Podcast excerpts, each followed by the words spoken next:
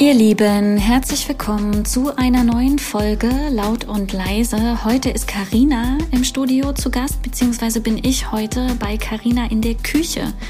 Und Küche ist schon mal ein gutes Stichwort, weil Karina Küchenchefin, Kochkursleiterin, Foodbloggerin, Foodstylistin, Kochbuchautorin und Dozentin ist. Carina gehört das Peckhams, das sie mit ihrem Mann zusammenführt. Das Peckhams ist eine gastronomische Einrichtung, ich will es jetzt erstmal nebulös so formulieren, die mit viel Liebe aufgebaut wurde und mit viel Liebe geführt wird. Und wir gucken, wie es dahin gekommen ist, ob das schon immer Karinas Wunsch und Traum war und besonders darauf, was denn eigentlich entstehen kann oder sich daraus entwickelt, wenn man es einfach versucht. In diesem Sinn, viel Freude. Wollen wir loslegen? Ja. Gut. Karina, herzlich willkommen bei Laut und Leise. Schön, dass du da bist. Ja, ich freue mich total. Ich mich auch. Vielen Dank. Bevor wir einsteigen ins Thema und ins Eingemachte, im wahrsten Sinne des Wortes, bei dir trifft das ja tatsächlich auch ein Stückchen zu, habe ich ein paar Fragen, die ich dir gerne zum Einstieg stellen würde, dass die Hörer so einen kleinen Eindruck kriegen, wer du auch noch bist. Ich fange mal an. Okay. Was hat dir heute ein Lächeln ins Gesicht gezaubert? Oh, heute? Oh Gott. Ich bin den ganzen Tag nur gerannt. Aber ich lache eigentlich ständig. Ich lache immer. Ich lache auch beim Kochen. Also insofern habe ich schon den ganzen Vormittag gelächelt. Äh, meistens erzählen wir uns beim Kochen lustige Geschichten, was beim Einkaufen passiert ist oder was man vielleicht beobachtet hat auf dem Wochenmarkt oder irgendwas. Also wir sind ständig am Lachen. Dein Lieblingsspiel auf dem Schulhof in der Grundschule?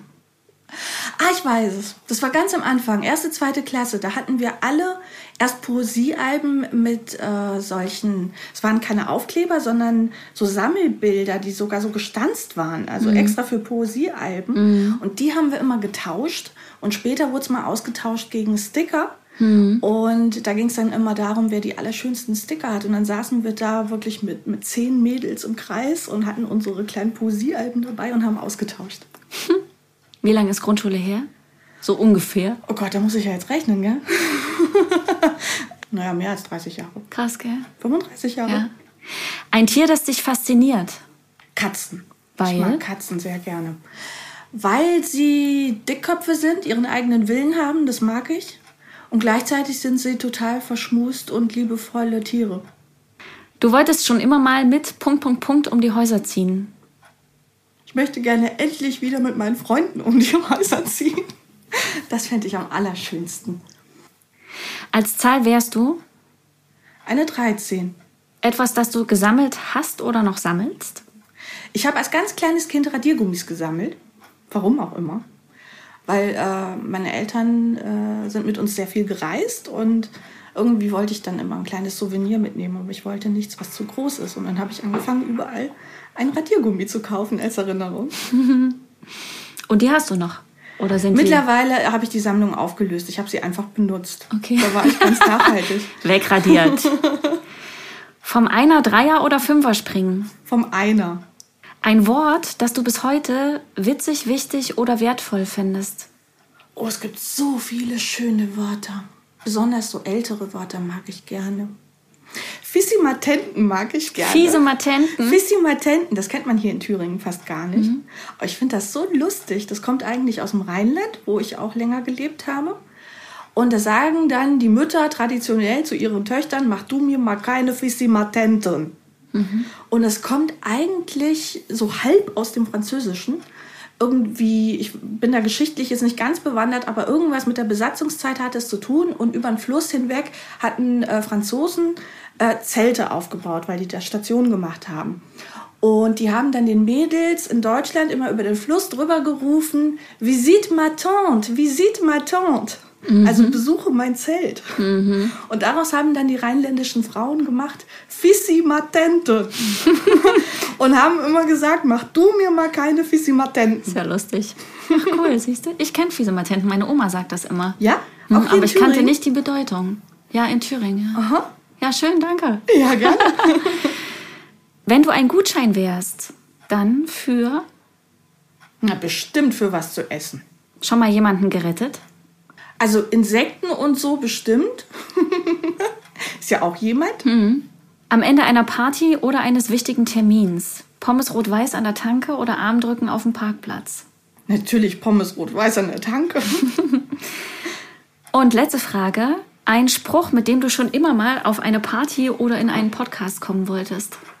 Äh, ich habe einmal einen Spruch gebracht, den ich immer sagen wollte, und das war auf meiner Hochzeit. Da habe ich meine Rede nämlich sehr kurz gehalten und habe gesagt, das Buffet ist eröffnet. Schön. Und dann ging's los. Und dann ging's los. Alles Wichtige war gesagt. ja, das war für mich das Wichtige. also zumindest kurz vorm Buffet. Also mhm. danach haben, haben, wir schon noch mehr erzählt, aber mhm. den Satz wollte ich schon immer mal sagen und bei meiner Hochzeit habe ich ihn gesagt. okay, schön. Super. Ich finde, das ist auch eine sehr gute Überleitung. Das Buffet ist eröffnet, passt ganz gut zu dem Thema oder zu dem Themenkomplex, um den es heute gehen soll. Weil das Buffet ist eröffnet ja sehr, sehr viel mit deinem beruflichen und wahrscheinlich auch zwischenmenschlichen Alltag zu tun hat. Du bist nämlich, ich habe es aufgeschrieben, Küchenchefin, Kochkursleiterin, Foodbloggerin, Foodstylistin, Kochbuchautorin und Dozentin. Und das nur beruflich. Privat bist du auch noch Mama. Punkt, Punkt, Punkt. Das ist ja eine ziemlich dicke Liste. Wenn du jetzt hier, ich sag mal 20 oder in die Grundschulzeit, ne, 30 Jahre zurückguckst, wie sehr war das absehbar, dass es sich dahin entwickelt? Überhaupt nicht.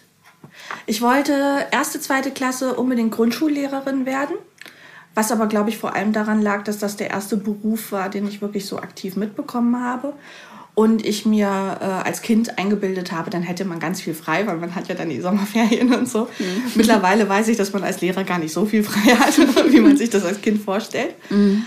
Äh, dann hat sich aber relativ schnell herauskristallisiert, dass ich äh, wirklich Journalistin werden möchte. Das war auch sehr lange mein Ziel. Mhm. Ich habe schon mit neun Jahren, glaube ich, einen Brief geschrieben an die Brigitte Young Miss. Ich weiß gar nicht, ob das heutzutage überhaupt noch existiert, aber ich glaube schon. Ich glaube ja. Ein Magazin für ja. Mädchen, die ich immer sehr gerne gelesen habe, ob ich da nicht mal ein Praktikum machen kann. Und die haben dann äh, zurückgeschrieben, vielen Dank für deinen süßen Brief, aber du bist leider noch echt zu jung und mit neun Jahren kannst du hier noch kein Praktikum machen, aber melde dich doch einfach, wenn du ein bisschen älter bist. Mhm. Und sie haben Wort gehalten. Ich habe dann auch das Praktikum bekommen. Ich glaube, ich war dann 15 oder 16. Wow als ich dann äh, das erste Mal alleine in Hamburg war und äh, dort auch äh, während des Praktikums gewohnt habe, das erste Mal weg von zu Hause. Und ähm, ich fand das ganz toll. Also ich wollte dann nach wie vor Journalistin werden, auch nach dem Praktikum. Ich habe dann noch mehrere Praktika gemacht, auch bei Tageszeitungen, habe auch viel geschrieben für die Schülerzeitung, habe dann mein Studium auch nach diesem Berufswunsch ausgewählt, äh, mhm. habe Kommunikationswissenschaften studiert. Das hat mich dann nach Erfurt geführt. Mhm. Und zwei Drittel meines Studiums war war es auch nach wie vor mein Ziel, in den Journalismus zu gehen. Das hat sich dann allerdings erst während des Studiums geändert. Hm. Aber auch da äh, war es nicht mein Ziel, Köchin zu werden.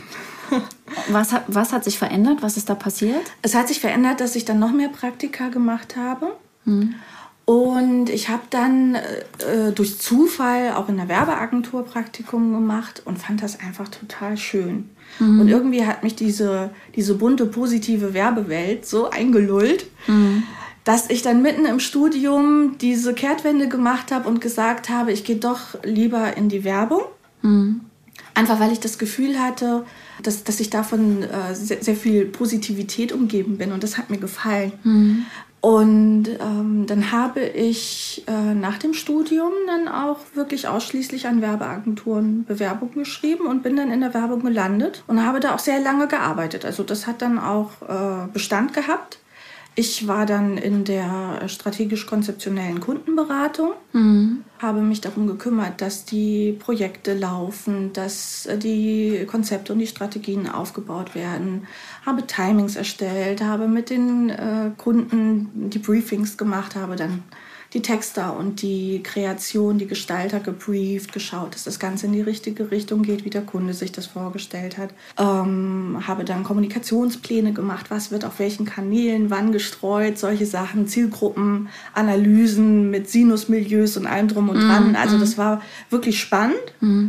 hat auch viel Spaß gemacht hatte alles allerdings überhaupt nichts mit Kochen zu tun. Mhm. Das Kochen war immer etwas, was mir Privatfreude gemacht. Und es kam mir eigentlich nie in den Sinn, dass ich daraus etwas Berufliches machen könnte. Das kann auch mit meinem Hintergrund zu tun haben, dass bei mir in der Familie einfach niemand Koch ist, niemand in der Gastronomie arbeitet und ich hatte da einfach überhaupt keine Berührungspunkte. Mhm. Aber irgendwann kam das mit dem Kochen, das mich sonst immer privat begleitet hat, so stark durch, dass ich gemerkt habe, das ist es, wofür wirklich mein Herz schlägt. So stark durch heißt in dir. Also es ist in, in dir nicht aufgeploppt, es war ja schon da, aber du hast gemerkt, es wird irgendwie immer, immer größer. Ja, ich habe gemerkt, dass das, was ich beruflich tue, mich nicht so sehr mit Freude erfüllt, mhm. wie zu Hause für Freunde zu kochen. Oder dann habe ich auch irgendwann angefangen, in der Werbeagentur in der Mittagspause zu kochen mit den kleinen Mitteln, die wir da hatten. Da gab es teilweise nur eine Mikrowelle. Mhm. Aber sogar mit der Mikrowelle habe ich dann für äh, die Mädels aus unserem Team gekocht. Und ich habe gespürt, es erfüllt mich mit viel mehr Freude als das, was ich die ganzen Jahre beruflich tue. Hm. Vor allem, weil ich mich irgendwann gefragt habe, was ist jetzt der Sinn und Zweck dieses Werbeflyers? Warum sollten wir den jetzt äh, teilweise in, in 16, 18 Stunden Arbeitstagen hier durchboxen, wenn am Ende dann ein Flyer im Briefkasten landet, den die Menschen in den Müll schmeißen, weil ihn keiner will? Hm. Und über die Jahre fand ich das äh, so zermürbend, wie viel Arbeit in etwas gesteckt wird, was man eigentlich nicht wirklich braucht. Mhm. Ähm, dass für mich Essen immer wertvoller wurde. Mhm. Und ich mir dachte, warum machst du nicht einfach das, was dir wirklich wertvoll erscheint? Mhm. Nämlich Menschen mit Essen versorgen statt mit Werbeflyern. Mhm. Und dann, als dieser Gedanke nicht geboren, aber vielleicht auch ausgesprochen war, und dann? Also der Gedanke existierte schon eine ganze Weile. Begonnen hatte es während des Studiums, als ich mit Wolfram in unserer WG-Küche saß. Wir sind nämlich zufällig am gleichen Tag in die gleiche WG gezogen. Mhm. Da wussten wir natürlich noch nicht, dass wir dann heiraten werden, Kinder mhm. kriegen werden, Kaffee aufmachen und so weiter. Aber da saßen wir bei einer Tasse, äh, nee, bei einem Glas Wein und haben uns gedacht, ach, so ein schönes alternatives Café in Erfurt, das fehlt doch echt. Und damals fehlte das. Es gab ja noch nicht mal das Hilgenfeld, als wir studiert mhm. haben. Also es gab nichts. Mhm. Und da dachten wir uns, ach, das wäre doch mal eine nette Idee. Aber das war halt so eine Studenten-Rotweinspinnerei. Aber der Gedanke blieb immer so ein bisschen im Hintergrund. Und Wolfram hat diese Idee auch im Hinterkopf behalten und war dann auch Feuer und Flamme, als ich mal angesprochen habe, ob wir das denn nicht einfach mal machen wollen. Und er hat sich in seinem Job, er hat als Ingenieur in der Energiewirtschaft gearbeitet, auch nicht so rundum wohl gefühlt, dass er das Gefühl hatte, das ist jetzt das, was mich mit, mit Leidenschaft erfüllt. Und dann haben wir beschlossen, wir kündigen jetzt unsere Jobs und springen einfach knallhart ins kalte Wasser, ohne dass wir irgendwelchen Plan haben. Mega mutig. ja, wie mutig das ist, das wussten wir erst im Nachhinein. Also ich glaube, ohne unsere Naivität hätten wir es nie gemacht. Mhm. Insofern ist für mich Naivität nichts Schlechtes, mhm. sondern äh, kann durchaus ein Motivator sein. Mhm. Und ähm, also wir haben uns dann schon natürlich informiert. Also wir sind dann zur IHK gegangen, haben uns beraten lassen. Wir haben zu der Zeit ja dann auch in Frankfurt gewohnt, weil ich in der Werbung in äh, Thüringen keinen Job gefunden habe. Mhm. Und Wolfram ist damals mit mir mit nach Frankfurt runtergezogen nach dem Studium. Wir wollten aber das Café, weil das ja auch ursprünglich unser Vorhaben war, in Erfurt eröffnen. Mhm. Also habe ich mir in der Agentur eine Vertragsänderung geben lassen. Also ich habe von Anfang an mit offenen Karten gespielt. Ich bin zu meiner Chefin gegangen und habe gesagt, ich möchte jetzt ein Café aufmachen. Mhm. Ich bleibe aber noch eine Weile, wenn ihr das wollt. Aber ob es möglich wäre, dass ich eine Vier-Stunden-Woche habe, damit ich freitags immer nach Erfurt fahren kann um alles zu organisieren, um nach einer Location zu suchen, um die ganzen Beratungstermine in der IHK wahrzunehmen. Mhm. Und sie war, muss ich sagen, wirklich sehr aufgeschlossen. Dafür bin ich ihr sehr dankbar. Mhm. Sie hat gesagt, Reisende muss man ziehen lassen und hat mich tatsächlich in der Anfangsphase noch begleitet. Also ich hatte den Luxus, dass ich noch in der Festanstellung war, während wir hier das Café aufbau, aufgebaut haben. Ursprünglich war es auch der Plan, dass es vielleicht nebenher läuft, dass ich auch noch das, das zweite Standbein habe. Aber leider gibt es die Werbeagentur mittlerweile nicht mehr. Da gab es dann mhm. einfach auch starke wirtschaftliche Einbrüche zu der Zeit. Ich glaube, das war so 2008. Mhm. Mhm. Da, da hatten wirtschaftlich so einige Unternehmen zu kämpfen. Und äh, das mit dem Zweigleisig, das hat dann auch nicht funktioniert. Aber ich glaube, das hätte auch so nicht geklappt. Mhm. Jetzt im Nachhinein, wo ich weiß, wie viel Arbeit die Gastronomie ist, da kann mhm. man nicht nebenbei mhm. noch in einer Festanstellung für eine Werbeagentur arbeiten. Das mhm. funktioniert nicht. Mhm. Ja, und dann haben wir Schulungen gemacht. Da musst du ja zig Schulungen machen, Ja. Hygieneschulungen. Du brauchst für alles einen Zettel in diesem Land. Ja. Ja. Ja, du, du äh, bekommst dann so einen richtigen Laufzettel. Ja.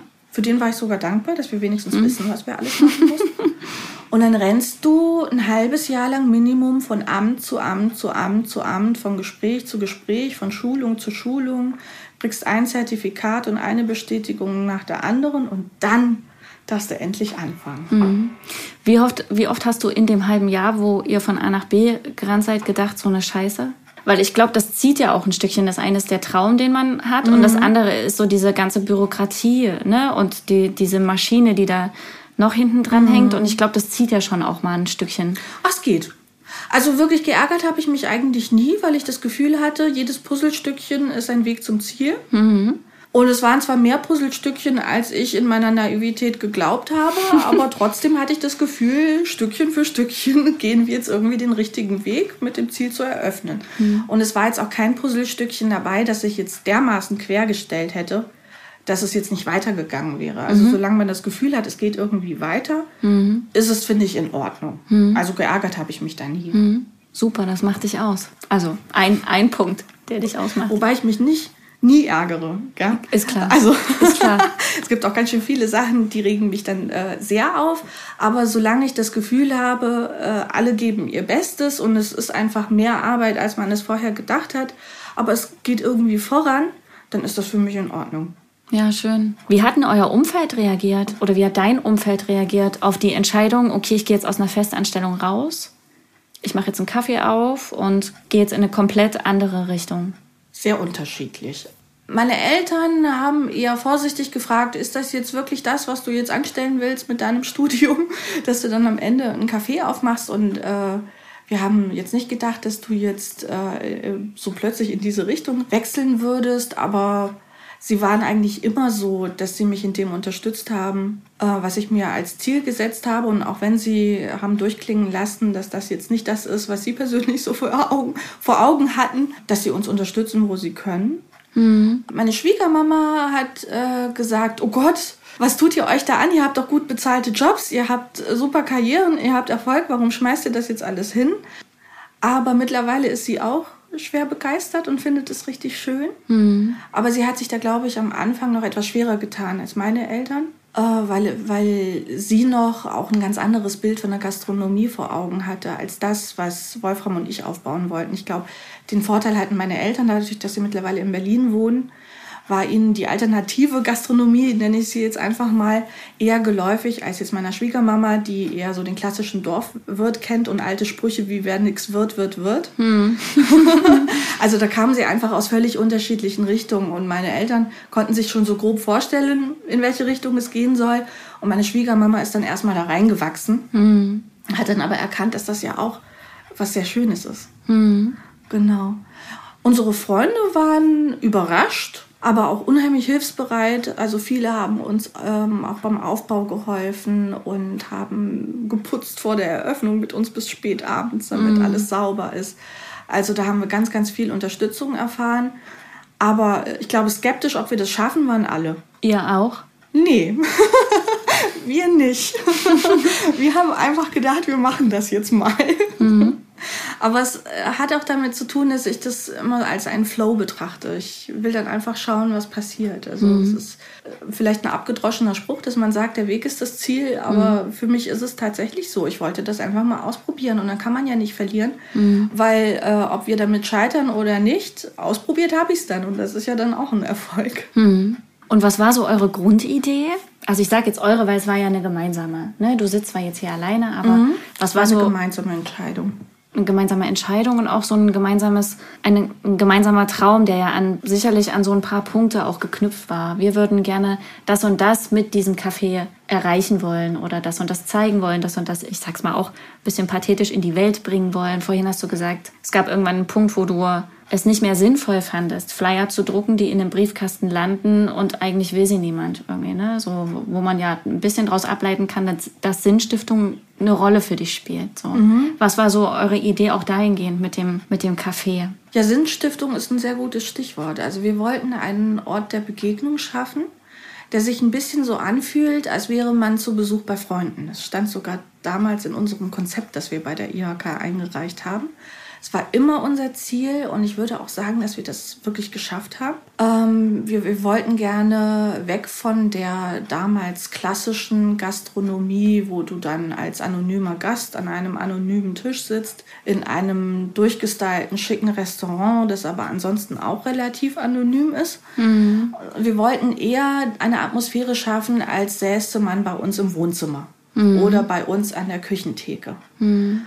Und wir wollten auch einen Umgang mit den Gästen, der gleichermaßen auf Augenhöhe ist. Also eher auf freundschaftlicher Ebene als Dienstleister-Kunde. Mhm. Das war uns immer sehr wichtig. Ob wir das schaffen werden oder nicht, war natürlich am Anfang klar. Mhm. Äh, nicht klar. Mhm. Überhaupt nicht klar. Mhm. Aber da hatten wir wirklich Glück, irgendwie scheinen die Menschen gespürt zu haben, in welche Richtung das gehen soll. Mhm. Und es kamen auch nur Menschen herein, die offen waren für diese Herangehensweise. Also es ist jetzt natürlich nicht zu verwechseln mit echter Freundschaft ähm, mhm. im, im, privaten Umfeld. Aber ich würde sagen, es ist verdammt nah dran. Mhm. Also teilweise haben wir wirklich eine Beziehung zu Gästen aufgebaut, die ich schon als echte Freundschaft äh, bezeichnen würde. Mhm. Und andere sind wiederum so gute Bekannte, dass äh, wir auch auf sehr freundschaftlicher Ebene kommunizieren. Und was mit allen funktioniert, ist, dass es wirklich immer eine Kommunikation auf Augenhöhe ist, mit gegenseitigem Respekt, Anerkennung. Wir wertschätzen unsere Gäste, die Gäste wertschätzen uns und das, was wir tun. Und das hatte auch den positiven Effekt, dass wir diese ganzen Negativerlebnisse, die aus der Gastronomie häufig berichtet werden, so gut wie gar nicht erlebt haben. Es war immer auf Augenhöhe, immer auf freundschaftlicher Ebene. Und ähm, so haben wir es geschafft, wirklich diesen Ort der Begegnung zu schaffen. Und der Anlass der Begegnung war das Essen. Mhm. Also das ist quasi das, was die Leute dazu gebracht hat, zu uns hereinzukommen, dass es was Leckeres zu essen gibt. Auch das hat sich aber erst mit der Zeit entwickelt. Wir mussten uns da auch erst mal reinfühlen. Mhm. Ganz am Anfang gab es bei uns nur Kaffee, Kuchen und ein paar Suppen. Mhm. Und diese Suppen haben wir auch nicht selber gekocht, weil wir uns dachten, oh Gott, das ist äh, viel zu viel Arbeit, das schaffen wir nie. Die haben wir zugekauft. Sogar die Kuchen haben wir zugekauft. Mhm. Also wir wollten uns erstmal nur aufs Kaffeekochen beschränken und haben dann äh, halt das An Angebot von außen mit eingekauft und haben dann aber recht schnell gemerkt, das reicht nicht, um die Menschen in diesen Ort der Begegnung zu locken und zu sagen, kommt zu uns, hier gibt es ganz tolle Sachen, weil äh, guten Kaffee gab es dann mittlerweile in Erfurt schon auch an vielen anderen Ecken. Mhm es gab ja das, das Hilgenfeld dann schon mittlerweile und das Füchsen und noch andere Cafés. Mhm. Dann kam auch irgendwann das klare Grün dazu, das war ein bisschen später. Und äh, dann, dann reichte Kaffee als alleiniges Mittel, die, die Menschen zu uns zu holen, nicht mehr aus. Mhm. Und ähm, das mit dem Kochen hatte ich ja von Anfang an im Hintergrund. Wir haben uns nur am Anfang noch nicht getraut, weil wir Sorge hatten, dass das zu viel Arbeit ist. Mhm. Aber ich habe dann zu Wolfram gemeint, komm, wir machen das einfach mal. Und mhm. wenn ich jetzt einfach für die Nachbarn mit Mittagessen koche, die hier in den, in den Büros arbeiten, die Architekten, die Agentur da hinten, die haben doch alle Hunger. Mhm. Und äh, wir haben auch Hunger und dann koche ich für uns und für die anderen gleich mit. Und mhm. vielleicht kommt es ja ganz gut an. Mhm. Und das hat dann funktioniert. Mhm. Mhm. Also das Essen war dann wirklich das, was die Menschen dazu gebracht hat, hereinzukommen und diesen Ort der Begegnung, den wir schaffen wollten, auch anzunehmen. Mhm. Schön. Welche Rolle spielen Essen und Genuss für dich in deinem Alltag bezogen auf, was verändern sie aus deiner Sicht auch? Was verändert ein gutes Essen? Was verändert Genuss? Ich habe gemerkt, dass Essen emotional in Menschen ganz viel anstellt hm. wenn es gut ist. Hm. Also im negativen Sinne kann Essen das natürlich auch. Aber mir ist vor allem der positive Effekt des Essens wichtig. Hm. Das war es auch, weshalb das, glaube ich, mit dem Essen so gut funktioniert hat. Also Essen ist jetzt nicht nur Nahrungsaufnahme, weil sonst könnten wir ja auch den ganzen Tag nur trockenes Brot mit einer Gurkenscheibe essen und äh, dann ein Stück Fleisch dazu und hätten dann so im Wesentlichen abgedeckt, was wir brauchen, um zu mhm. überleben. Mhm. Aber darum geht es ja beim Essen eben nicht nur ums mhm. Überleben, sondern es geht darum, dass man sich wohlfühlt in seinem Körper. Also das hat gesundheitliche Aspekte, als auch seelisch. Und das hat wiederum viel mit, mit Geschmack zu tun, mit Gerüchen zu tun. Es gibt ja auch den berühmten Umami-Geschmack, der weiter hinten bei der Zunge mhm. liegt. Und der macht so richtig glücklich und das funktioniert nicht nur mit Fleisch, sondern das kriegt man auch mit vegetarischen Gerichten hin. Mhm. Und so entstand dann auch irgendwann unser Slogan Ist dich glücklich, mhm. der dann unter unserem Peckhams-Logo stand, weil wir gemerkt haben, wir schaffen es, in das Essen das reinzukochen, was die Menschen irgendwie glücklich macht. Mhm. Und das hat für mich immer zwei Komponenten. Einmal natürlich die Sättigung und die äh, gesundheitliche Wirkung dessen, was man isst, also dass man genug Vitamine, Eiweiße, Mineralstoffe etc. pp zu sich nimmt. Aber auch, dass man sich seelisch dabei gut fühlt und äh, die, die Glückshormone aktiviert werden und mhm. man dann rausgeht und das Gefühl hat, so, jetzt habe ich mich aber wirklich glücklich gegessen. Mhm. Und für alle, die zuhören, das kann Karina nicht euch glücklich essen, sondern machen, dass ihr euch glücklich essen könnt. Also wer aus Erfurt kommt, kennt mit Sicherheit das Peckhams. Ich kenne keinen, der das Peckhams nicht kennt. Und wer nicht aus Erfurt kommt und hier mal vorbeischaut, das jetzt an der Stelle schon mal der muss unbedingt mal im Peckhams vorbeigehen, wobei es jetzt gerade natürlich ein bisschen eingeschränkter Betrieb ist aufgrund der Situation. Aber ich finde auch so, ne, wenn du sagst, ein Ort der Begegnung, ihr habt euch ja auch super schön wirklich eingerichtet. Es ist ja wirklich wie zu Hause, wie Wohnzimmer, ganz wohlig warm und es stehen ganz viele Sitzmöbel drin, von denen ich immer denke, wenn keiner guckt, nehme ich einfach einen mit. ähm, das habt ihr richtig, richtig schön gemacht. Das freut mich total, dass du das so sagst. Aber du hast ja nicht nur das gemacht, sondern, also ihr habt das Kaffee aufgemacht mhm. und du hast jetzt mittlerweile mehrere Bücher, mehrere Kochbücher geschrieben. Mhm. Du bist Foodbloggerin, also du schreibst auch regelmäßig über das, was du tust oder das, was dir in dieser Richtung auch wichtig ist. Hatten wir am Anfang, du bist Dozentin für? Also wenn ich als Dozentin arbeite, dann geht es meistens um Ernährung. Mhm. Also ähm, ich habe dann Vorträge gehalten zu klimaneutralem Kochen oder zu saisonalem Einkaufen. Also es dreht sich immer um Essen. Hm. Wie machst du das, dass du das alles unter einen Hut kriegst? Das ist ja schon eine große Aufgabe. Ja, ich glaube, alles unter einen Hut zu kriegen funktioniert deshalb, weil es eigentlich gar nicht getrennte Bereiche sind, sondern mm. es greift alles ineinander über. Mm. Ich glaube, wenn das jetzt alles trennscharf voneinander getrennt wäre, dann würde man irgendwann wahnsinnig werden. Aber es hat ja alles irgendwie miteinander zu tun. Es ist alles miteinander verzahnt. Das eine kann ohne das andere nicht existieren. Mm. Und dadurch ist es dann im Grunde doch nur in Anführungsstrichen eins und nicht viele verschiedene kleine Dinge. Also ähm, im Laufe der Jahre sind die Rezepte immer äh, weiter gewachsen. Das war dann auch im Austausch mit den Gästen im Café. Also ich habe mit ganz einfachen Sachen angefangen. Ich bin ja keine gelernte Köchin. Ich musste mich da auch erstmal reinfinden. Ich habe zwar immer gerne gekocht, mhm. aber ähm, es war noch ausbaufähig. Mhm. aber dafür hatte ich ja dann insgesamt mittlerweile 13 Jahre Zeit. Mhm. Und ich habe auch immer das Feedback der Gäste einfließen lassen. Das war immer ein, ein Miteinander.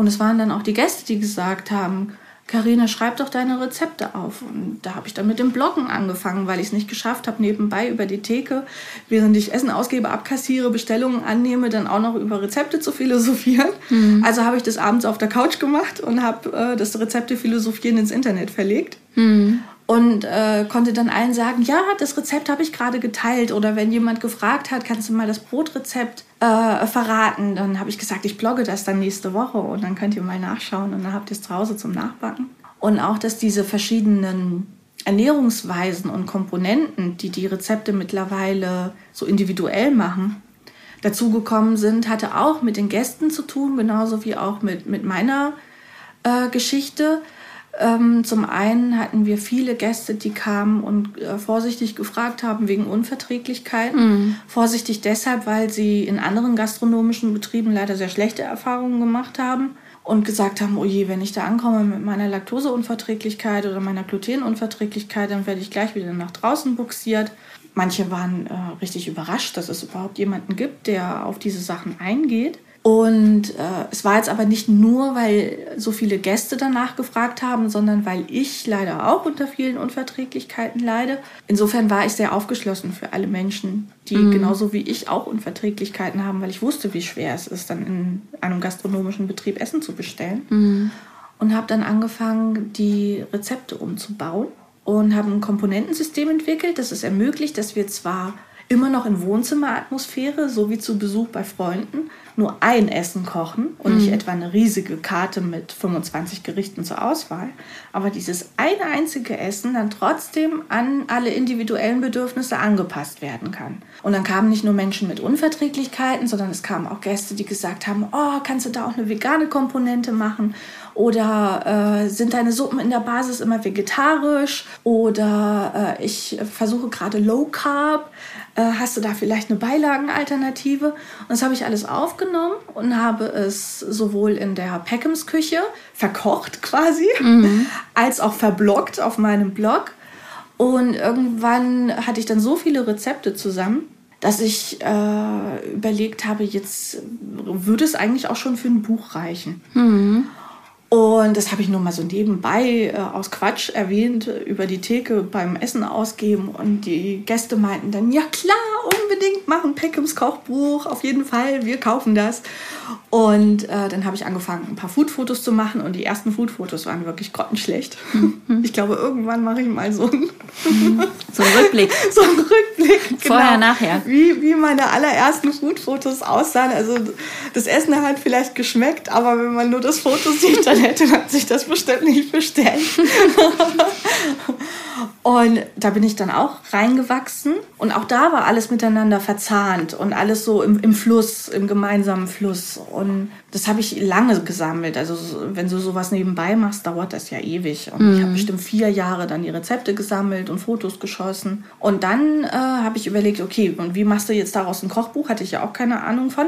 Mhm. Und habe erstmal geschaut, wie äh, kommt man zu einem Verlag, der das dann produziert. Und dann habe ich äh, schon allein bei der Internetrecherche gemerkt, dass das äh, wie ein Sechser im Lotto ist, wenn du einen Verlag findest, der dein Buch veröffentlichen möchte. Mhm. Und die Zeit davor äh, Jahre umfassen kann, bis du irgendeinen Verlag gefunden hast, wo du ganz, ganz viele Konzepte einreichen musst viele Verlage anschreiben musst.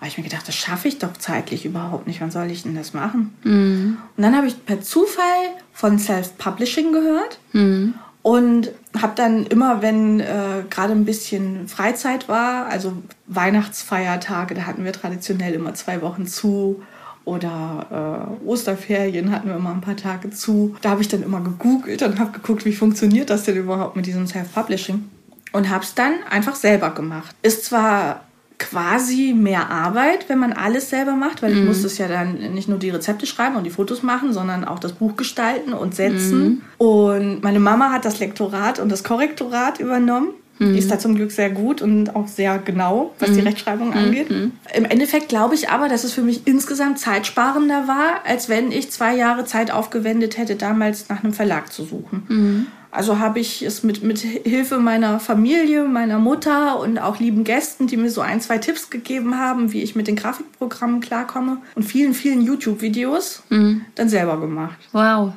Und dann hast du es auch selber rausgebracht. Genau, dann ja. habe ich es selber rausgebracht. Und auch das habe ich als eine Art Flow, als Fluss betrachtet. Ich habe gedacht, ich schaue einfach mal, was, äh, was passiert. Und ich bin auch bei sowas immer sehr vorsichtig. Also ich gebe mich zwar gerne so einem Flow hin, mhm. aber bin parallel trotz meiner Naivität ein sehr vorsichtiger Mensch. Mhm und fange immer erstmal klein an und schaue mhm. einfach, wie die Dinge sich entwickeln. Mhm. Und äh, deswegen fand ich es ganz toll, dass du beim Self-Publishing ab einem Stück produzieren kannst. Und da habe ich mir gedacht, jetzt bist du aber sehr mutig und produzierst 25 Stück. weißt du, wo, wo jeder Verlag laut auflachen würde, weil sie mindestens 2000 Stück mhm. drucken oder 4000 mhm. oder 5000, wenn nicht noch mhm. viel mehr. Und äh, aber so habe ich es dann gemacht. Also wenn das Self-Publishing das anbietet, also man hat da null finanzielles Risiko, man kann dann einfach für 19 Euro eine ISBN-Nummer kaufen. Mhm. Und das ist die einzige Ausgabe, die man hat. Mhm. Und äh, also sofern man alles selber macht. Mhm. Ansonsten musste natürlich Grafiker, Lektorat und so bezahlen. Mhm. Und dann habe ich 25 Bücher bestellt, weil ich wusste, dass 25 Gäste die Bücher bestimmt gerne kaufen möchten. Mhm. Und sogar da war ich noch so vorsichtig, dass ich nur auf Vorbestellung die Bücher bestellt habe. Also ich habe erstmal eine Liste im Café ausgelegt, wer möchte gerne alles ein Kochbuch haben.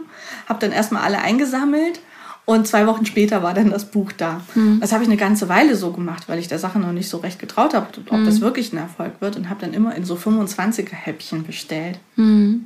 Und irgendwann wurde ich dann aber mutiger, weil ich gemerkt habe, das Buch geht wirklich gut und kommt gut an. Und dann habe ich äh, die, die Bestellmengen erhöhen müssen, einfach weil, weil die Nachfrage so hoch war. Und dann haben auch dank des Blogs viele Menschen angefangen, außerhalb meines direkten Umfeldes zu bestellen. Also bisher war ja alles fokussiert hier auf Erfurt, auf Gäste, mhm. vielleicht auch ab und zu mal Touristen. Mhm. Aber über den Blog hatte ich dann plötzlich die Möglichkeit, Menschen in ganz Deutschland zu erreichen und teilweise sogar in der Schweiz und in Österreich, wo ich dann Feedback bekommen habe über Instagram beispielsweise, dass mir jemand aus, aus der Schweiz oder aus Österreich ein Foto geschickt hat und gesagt hat, guck mal, der cool. Kochbuch ist gerade angekommen. Und habe ich gedacht, oh cool, ist das schön. Jetzt äh, äh verbreiten sich die, die Rezepte und äh, die, die Peckhams Grundidee plötzlich überall mhm. und äh, ohne dass ich diese Menschen wirklich persönlich kenne. Also mhm. das war äh, ein sehr schönes Erlebnis. Schön. Mhm. Ich glaube ja auch, ne, du hast jetzt ja mehrfach schon gesagt, so der, der Weg ist das Ziel oder das ist irgendwie für dich wie so ein Fluss. So, du fängst mhm. an und dann guckst du einfach mal, was sich entwickelt.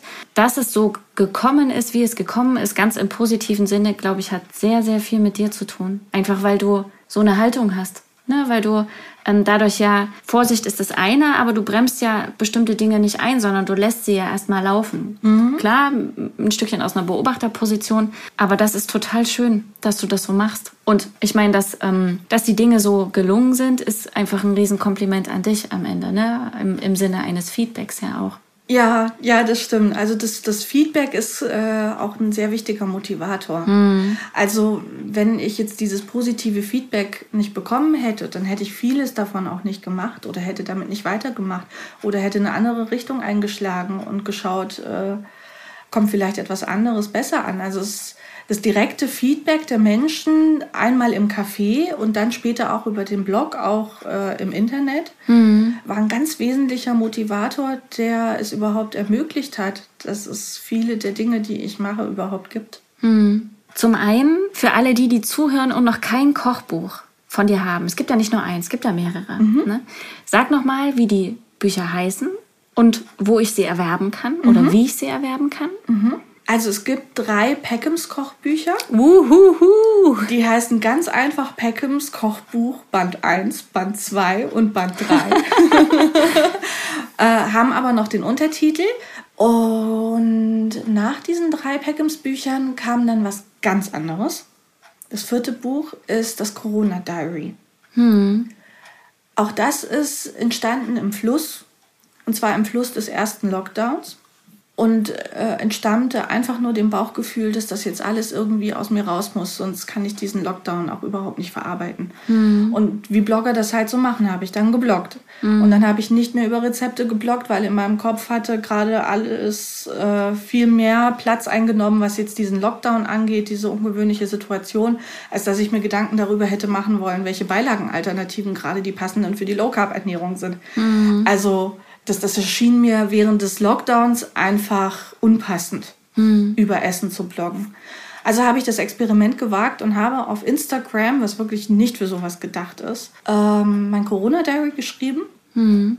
Und habe dann später auch wieder, weil ich das Feedback bekommen habe von äh, Followern, von Lesern, dass das doch als Zeitkapsel irgendwie bewahrt werden muss, diese, diese acht Wochen Lockdown damals, äh, habe ich beschlossen, es äh, als Buch einfach ähm, anzubieten, auch wieder im Self-Publishing-Verfahren. Als Erinnerung an den ersten Lockdown ähm, kann man sich das jetzt auch kaufen. Oder äh, man kann es sich auch später kaufen. Das ist das ganz Tolle. Also jetzt im Moment möchte, glaube ich, niemand über den Lockdown lesen. Mm. Die meisten haben jetzt einfach die Schnauze voll, was ich ja auch nicht wusste ähm, nach den acht Wochen des ersten Lockdowns, dass es einen weiteren geben wird mm. und dass der so un unglaublich lange anhalten wird. Ich das ist jetzt schon der siebte Monat, das ist mehr als ein halbes Jahr. Mm. Und mittlerweile sehe ich die Dinge auch ganz anders als während des ersten Lockdowns. Also die, die emotionale Ebene des Ganzen hat sich sehr verändert. Mm. Ich mhm. glaube, so geht es aber auch sehr viel. Und äh, umso wichtiger finde ich es, dass ich die Impressionen und die Gedanken aus dem ersten Lockdown damals bewahrt habe. Mhm. Weil das alles äh, in diesem Lockdown-Kladderadatsch des zweiten Lockdowns verschwimmt und man vergisst so vieles so schnell. Man glaubt das gar nicht in dem Moment, wo es passiert, dass man die Dinge vergisst, aber es mhm. ist wirklich so. Mhm. Und ich bin selbst ganz überrascht, äh, wie, wie positiv ich damals im ersten Lockdown an die Sache herangegangen bin und sogar jetzt, äh, nur sieben Monate später oder mittlerweile ist ja jetzt schon ein Jahr später, ähm, hilft es mir selbst dabei, die positiven Ze Zeilen aus dem ersten Lockdown noch zu lesen mhm. und mich daran rückzuerinnern, wie das Ganze überhaupt seinen Anfang genommen hat. Mhm. Also das ist jetzt ein Buch ganz außer der Reihe. Es hat zwar insofern mit dem äh, Kaffee und mit unserem Essen zu tun, deswegen ist auch auf der Titelseite eine To-Go-Box abgebildet, mhm. weil ich dieses äh, Diary immer geschrieben habe, während ich mein Mittagessen gegessen habe in der To-Go-Box. Hm. Also das war was ganz anderes. Und jetzt gibt es aber das vierte Kochbuch. Das ist jetzt ganz neu rausgekommen. Schläfst du eigentlich auch? Muss du schläfst schon noch zwischendurch. ja, ich schlafe viel. Okay, wirklich, sehr gut. Wirklich, ich schlafe sehr gerne. sehr gerne und viel. Und Wolfram sagt immer, wie machst du das? Du legst du drei Minuten hin und dann schläfst du. Also wenn ich schlafe, dann schlafe ich. Okay, super. super. Das vierte Kochbuch, genau. Ähm, das ist noch vor dem Corona-Diary, noch vor dem Lockdown mhm. hat das Ganze seinen Anfang genommen oder noch, noch länger. Da war ich sogar noch dabei, das äh, dritte Buch gerade fertig zu schreiben, das Yummy Desserts Buch. Da ist tatsächlich von alleine ein Verlag an mich herangetreten. Mhm. Also so ein bisschen Kleinmädchentraummäßig. Mhm. Also ich muss schon zugeben, ich habe schon manchmal gehofft, dass vielleicht irgendwann mein Verlag einfach von alleine sagt, hallo, wir haben deine Bücher gesehen und finden das Konzept schön und hast du vielleicht Lust, bei uns im Verlag mal was zu machen? Und es ist auch wirklich passiert. Mhm. Manchmal werden Kleinmädchenträume Wirklichkeit. Mhm. Und ich habe mich super gefreut und äh, habe mich dann über den Verlag informiert. Das ist auch ein sehr schöner Verlag, der LV Buchverlag, mhm. der eher im landwirtschaftlichen Bereich bisher veröffentlicht hat, aber auch viele sehr schöne Kochbücher und diesen Bereich noch weiter verstärken wollte und vor allem auch selbst äh, eigene Kochbücher herausbringen wollte in direkter Zusammenarbeit mit den Autoren. Da habe ich sofort Ja gesagt. Und das war noch vor dem ersten Lockdown. Mhm. Da habe ich den Vertrag unterschrieben und habe im Februar angefangen mit dem Buch und ahnte noch gar nicht, was jetzt alles passiert. Mhm. Und dann kam zwischendrin der Lockdown, zwischendrin ist dieses Corona-Diary entstanden. Parallel habe ich aber auch schon an dem vierten Buch gearbeitet. Und ich war auch unglaublich dankbar, dass der Verlag äh, das Vertrauen in mich hatte, obwohl ich Laie bin, äh, dass ich die Foodfotos machen darf, mhm. weil ich gesagt habe, ich würde mir das wünschen. Mhm. Und äh, natürlich gibt es brillante Foodfotografen auf der Welt und auch in Deutschland sehr, sehr viele gute, die das äh, mit Sicherheit noch viel besser hätten machen können als ich. Mhm. Aber ähm, mir war es wichtig, weil auch in den Bildern dann das Emotionale, was ich gerne meinen Rezepten verleihen möchte, wollte ich auch über die Bilder transportieren können. Deswegen war mir das als Kommunikationsmittel sehr wichtig. Da habe ich mich richtig reingehängt in die Food-Fotos. Also ich habe dann pro Motiv mit, äh, mit Einkauf, Vorbereitung, Shooting, Nachbereitung mindestens vier Stunden gebraucht. Also mm. je, jedes einzelne Bild. Mm. Aber es hat auch richtig Freude gemacht und war auch etwas, was mich zusätzlich zu dem Corona-Diary als Motivator durch diese Zeit ein bisschen durchgebracht hat. Also etwas, worauf ich mich fokussieren konnte, was auch ein bisschen abgelenkt hat. Und neben meiner Familie, die mir auch äh, sehr, sehr viel Kraft natürlich gegeben hat in der Zeit, ähm, auch die Kraft gegeben hat, mhm. einfach weiterzumachen, trotz der ganzen schwierigen Bedingungen. Mhm. Und etwas, worauf ich mich freuen kann. Mhm. Und das war ja jetzt im März, also der, der mhm. große Freutermin mitten mhm. im zweiten Lockdown. Mhm. Da konnte ich das dann auch äh, für ein paar Wochen wirklich ausblenden, mhm. was im Moment drumherum alles Corona-mäßig passiert und konnte mich voll und ganz darauf konzentrieren, dass jetzt das erste Buch in Verlagszusammenarbeit rausgekommen ist. Mhm. Und das war wirklich eine ganz große Freude. Mhm. Herzlichen Glückwunsch. Danke. Dazu nochmal. Wenn du so deinen Weg anguckst, ne, bis hierher, also vom Start des Gedankens, ich will einen Kaffee eröffnen oder wir wollen einen Kaffee eröffnen, bis zu dem Punkt heute. Was waren so große, auch innere Herausforderungen für dich, wo du vielleicht auch mal Zweifel hattest oder wo du nicht so genau wusstest, ne, wie, wie, was passiert jetzt, wie machst du es jetzt und wie bist du damit umgegangen? Also was hat dir geholfen? Mm. Also es gab schon äh, so, so einige Momente, die schwierig waren in den, in den 13 Jahren, die wir jetzt das Café haben.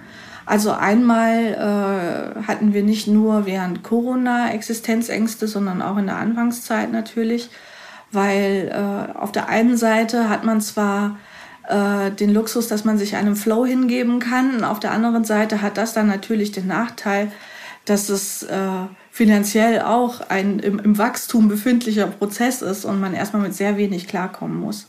Das ist der Preis, den man für diesen Flow zahlt. Aber wir haben daran geglaubt, dass es Erfolg haben kann und das hat uns geholfen, das Ganze auch wirklich durchzustehen. Was uns dann aber so, so hinterrücks äh, wirklich teilweise die Luft genommen hat, waren dann eher solche Stolpersteine, wie dass das äh, Finanzamt dann bei seiner Finanzprüfung einfach pauschal gesagt hat, von so wenig kann man doch nicht leben mhm. wo mir wirklich die, die Kinnlade runtergefallen ist. Und äh, dann gesagt wurde, wir schätzen das jetzt, weil das kann ja überhaupt nicht stimmen mit den Umsätzen. Dabei haben wir von so wenig gelebt. Mhm. Und dass uns dann im Nachhinein das Ganze noch äh, als, als Strick gedreht wird und wir noch äh, Steuernachzahlungen machen sollen nach dem Pi mal Daumen-Prinzip, mhm. äh, weil, weil geschätzt wurde.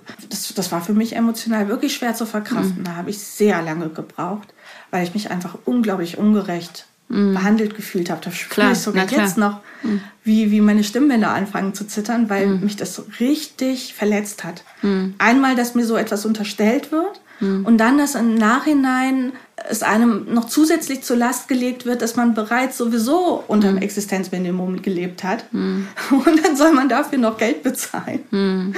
Also das, das war hart. Das verstehe ich. Naja, aber die Zeit halt Wunden. Also es mhm. hat einfach eine Weile gedauert, das wegzustecken, aber wir wussten, wofür wir es tun. Wir wussten, dass unser Konzept erfolgreich ist und wir wussten auch, dass wir nicht für immer unter dem Existenzminimum leben werden, sondern irgendwann auch mal erfolgreich sind und das hält natürlich die Motivation aufrecht. Mhm. Und so haben wir dann trotzdem weitergemacht. Chapeau. Meine Hochachtung an eure Leistung. Also dieses, dieses Durchhalten einfach auch, ne? Dieses an etwas glauben, auch wenn vielleicht die, die Umstände sich jetzt gerade noch nicht so zeigen, wie man es gerne hätte, aber trotzdem zu sagen, und wir gehen trotzdem den nächsten Schritt und wir gehen trotzdem den nächsten Schritt und wir gehen den nächsten, den nächsten und ähm, Chapeau, dass ihr das gemacht habt. Danke. Mhm. Was ist noch euer Traum oder dein Traum? Wo willst du noch hin? Mit dem Peckhams und der Geschichte, die damit verbunden ist, mit dem Kochen und der Geschichte, die damit verbunden ist? Also weil ja alles im Fluss ist und ein Flow, gibt es da jetzt keine konkrete Zielsetzung. Also es wächst einfach aus sich heraus und wächst immer weiter. Also wir haben jetzt zum Beispiel einen Garten mhm. Und das ist jetzt quasi das, das nächste Puzzlestückchen auf unserem Weg. Da möchten wir jetzt gerne Kräuter anbauen und auch ein bisschen Gemüse ernten, weil es ist ja nicht so, äh, dass wir äh, riesen Verbrauchsmengen haben.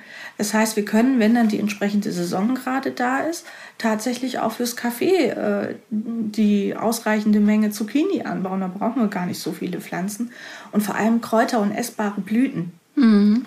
Und essbare Blüten sind schwer zu bekommen hier in der Stadt. Mhm. Und äh, deswegen habe ich mir jetzt so ein kleines Kräuter- und Blütenbeet angebaut mit äh, ungespritzten Biopflanzen und kann da dann jetzt schon zum Beispiel Hornfeilchen ernten. Mhm und den Schnittlauch und Petersilie und Salbei wächst ganz toll. Aber es ist jetzt auch alles so ein Experiment und äh, das Experiment verblogge ich auch parallel.